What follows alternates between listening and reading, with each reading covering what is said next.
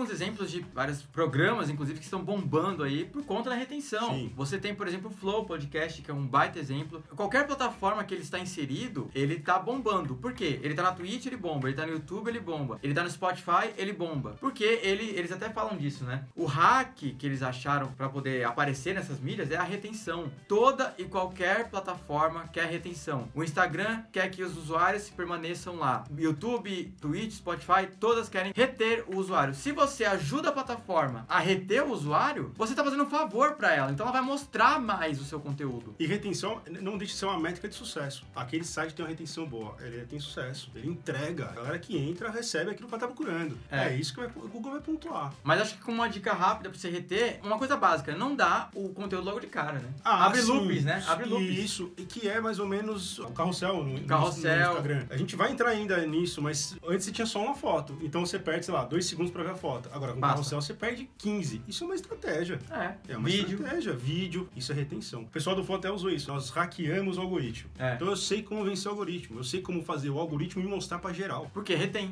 Porque retém.